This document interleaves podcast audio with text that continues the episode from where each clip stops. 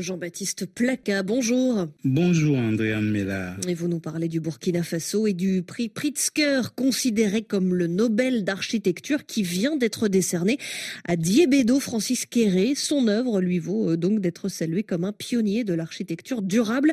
Comment expliquer l'enthousiasme que semble soulever sa distinction euh, au-delà de son Burkina natal? Au-delà de sa personne, la simplicité, l'humilité et la probité intellectuelle qu'affiche Diébedo Francis Kéré sont quelques-uns des signes distinctifs du peuple burkinabé. Avant que l'on ne commence à bomber le torse à Ouaga, il faut préciser qu'à cette règle, il y a tout de même quelques exceptions, évidemment. Il n'empêche, c'est toujours un bonheur pour les peuples africains de découvrir de nouvelles figures talentueuses et convaincantes avec ces qualités essentielles que sont la simplicité, l'humilité, l'empathie. Ce bonheur est d'autant plus grand lorsqu'il survient pendant que d'autres, avec une inébranlable constance, s'évertuent à semer le désarroi au sein des populations, à jeter le discrédit sur l'Afrique. Par le choix des matériaux, cet architecte montre que les populations, y compris dans les hameaux les plus reculés, ne dormaient pas nécessairement à la belle étoile avant que n'arrive la modernité, comme pour faire comprendre que l'argent, la ruse et l'imposture n'auront pas le dernier mot sur ce continent.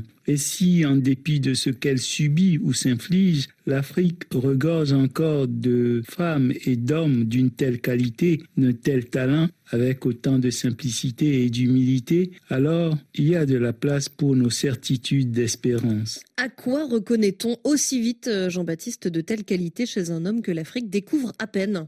Il y a des signes qui ne trompent pas. D'abord la naissance de l'œuvre architecturale, commencer par une école dans son village en sachant le peu de chance qu'il y avait de voir les projecteurs arriver un jour jusque dans ce petit coin de terre qu'il a vu naître, relève du pur désintéressement. Aujourd'hui, l'on ne parle plus de l'homme et de son œuvre sans commencer par citer cette petite école construite par les habitants de Gando avec des matériaux locaux.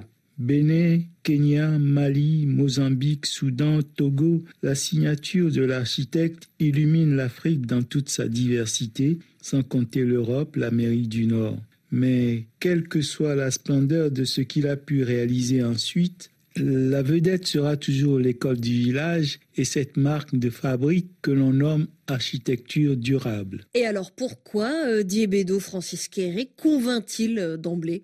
Probablement parce que les valeurs qui lui servent de viatique dans son travail conviendraient si bien à la vie des nations africaines qui voudraient avancer. Ce n'est pas, dit-il, parce que l'on est riche que l'on devrait sombrer dans le gâchis. Ce n'est pas parce que l'on est pauvre qu'il faut se complaire dans la médiocrité. Les pauvres ont droit à la beauté, à la qualité, autant que les riches avec la même précision qu'il met dans les formes des bâtiments et autres immeubles qu'il construit, cet architecte donne l'impression de parler à l'âme des peuples lorsqu'il parle de ses œuvres. Et il le fait de manière touchante, avec des mots simples, l'expression précise, sensée, pour expliquer l'esprit de ce qu'il conçoit. De l'Assemblée nationale en jachère Ouaga, il dit qu'il est un emblème à donner à la démocratie, un lieu qui hébergera un idéal. J'espère, insiste-t-il, qu'il y aura un jour des dirigeants qui comprennent cette nécessité.